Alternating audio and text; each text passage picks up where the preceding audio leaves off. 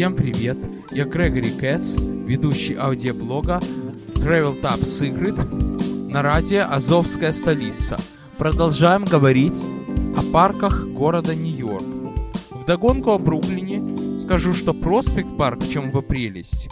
Его окружает аристократический район Park Slope, что, по-моему, самый любимый в Бруклине. Там находятся дома викторианской эпохи и немного отдаленно напоминает Англию. С другой стороны находится Винзор Террас, ничуть не хуже.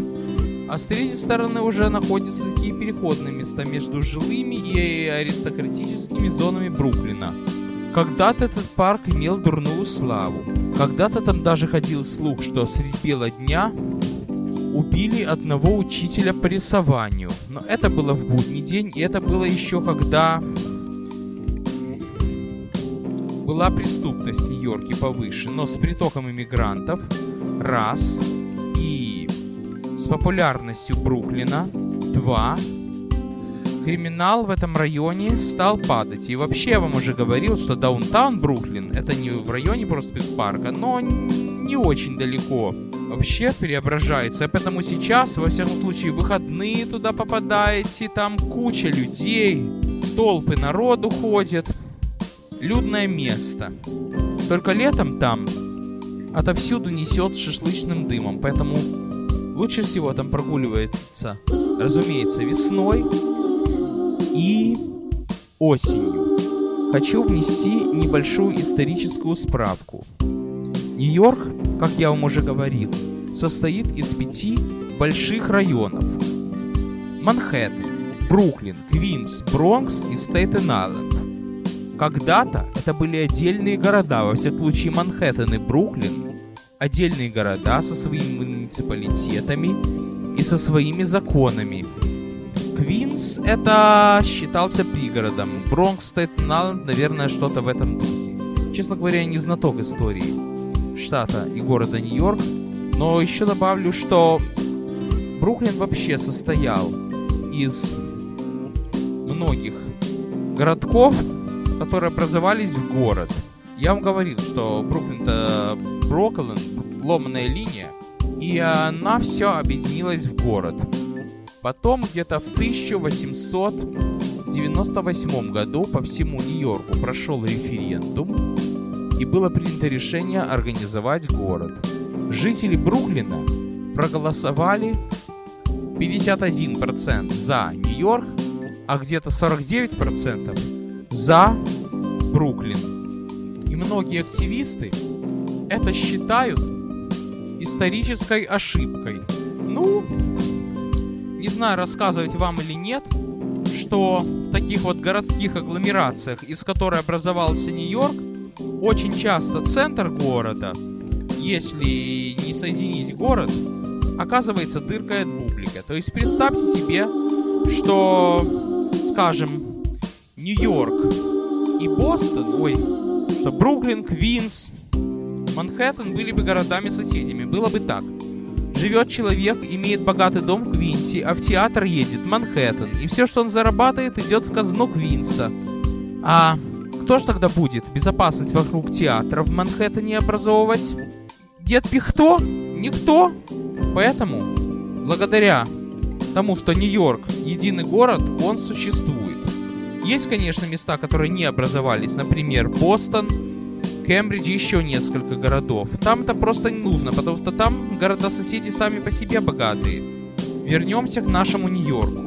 В Манхэттене, конечно, самым большим парком является Central Park. Значит, если вы посмотрите на карту Манхэттена, это такой вот зеленый прямоугольник находящийся где-то в центре Манхэттена, но уже в верхней части, уже севернее 59-й street, между 5 и 8 Avenue. Зеленый прямоугольник, тоже пруды, тоже аллеи, тоже всякие увеселительные учреждения. Но я вам уже говорил, там все создано руками человека. То есть нет там той девственной природы, что есть в Проспект парке в Бруклине. Больше как таковых парков в моем понимании. Манхэттене нет. Есть там, конечно, небольшой скверик Бэттери Парк, это на самом юге Манхэттена. Это как раз с одной стороны небоскребы, с другой стороны большой Нью-Йоркский залив с видом на статую свободы. Но он маленький скверик, но зато удаленький. Есть там парковая полоса, такая вот узенькая, как раз на уровне Централ парка на севере Манхэттена, на западном берегу вдоль реки Гудзон. Есть там, как я вам уже рассказывал, Highline Парк, но это такая вот одна парковая аллея, хоть и парком называется, сделанная на эстакаде от одной бывшей грузовой железной дороги. Власти города нашли такое оригинальное решение. И мне оно очень нравится. Так вот, идешь и видишь, как в аллею вкатаны рельсы, а слева от тебя деревья. Красиво. Еще хотят у нас сделать Lowline парк. Там метро есть одно заброшенное трамвайная конечная, бывшая, и думают, что там сделать. Я, конечно, предложил бы городским властям сделать трамвайный музей, но они сделают подземный парк. Из того, что лично меня произвело впечатление, в Манхэттене есть еще уже ближе к самому-самому северу. Форт Райан Парк. Это парк на скале. Это место поистине уникальное. Чем оно уникальное? Тем, что когда мы только приехали в Америку, мы недели сидели у наших родственников, которые живут в фешенебельном пригороде Лонг-Айленд. Потом, какое счастье, на электричке поехали в город. Приехали в самый центр Манхэттена, конечно, чувствуют, что над тобой нависла вся эта тягость небоскребов, машины кругом. Небоскребы, небоскребы, я маленький такой. Потом сели на метро и через 35 минут выходим из него. Длинный такой проход. Выходишь, над тобой скала.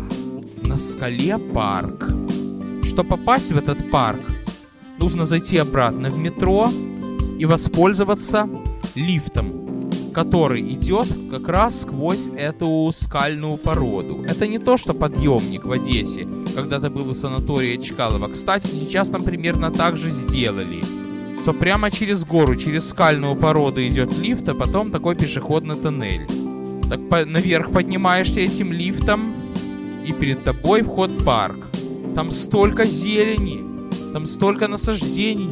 С одной стороны скала, а с другой стороны под низом сначала хайвей, то есть автодорога, а потом Гудзон просматривается, другой берег, и мост Джорджа Вашингтона, то есть тем, кто будет в Нью-Йорке, я настоятельно советую сесть на A-Train доехать до 190 стрит и подняться лифтом в Форт Райан Парк.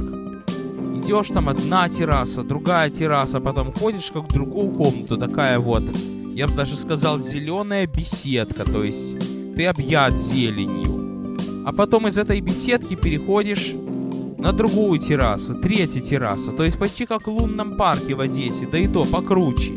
Здорово, я бы сказал. Такие вот зеленые комнаты, зеленые коридоры, зеленые террасы, как во сне. Потом мимо скалы проходишь по мостику, а под низом тоже дорога.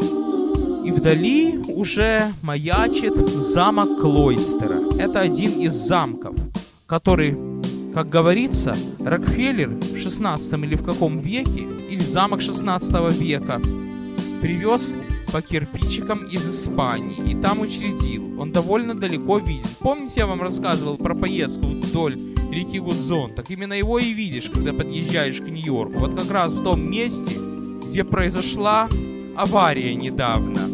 Там очень красивое место, там поворот на Бронкс, очень крутой поворот. И напротив там Манхэттене есть еще куча таких парков, как Инвуд. Вообще зеленая зона. Даже удивляешься, как в эти каменные джунгли столько зелени вписывается. В общем, если вы любитель природы, будучи в Нью-Йорке, настоятельно рекомендую посетить Проспект Парк в Бруклине, и также Форт Трайон Парк в Манхэттене и ради оригинальности Хайлайн Парк. Еще есть такая топонимическая заморочка, как то, что жилой район называется парком, Хотя на самом деле парком там и не пахнет. Например, я когда-то жил в районе, который назывался и называется Бора Парк. переводе с английского районный парк. Но парка там нет ни на миллиметр. Там вплотную друг к другу натыканы дома. Так что, по-моему, и дышать нечем. По этим улицам едут машины, сплошные выхлопные газы. Какой это парк, казалось бы, никакой. Но почему-то так называется. Честно говоря, я залез в Google и не могу понять, почему исторически так сложилось. До парка я жил в районе, который называется Бензенхерст. Там тоже жилые дома. Там, я вам говорил, маленький скверик есть, и он называется местным парком.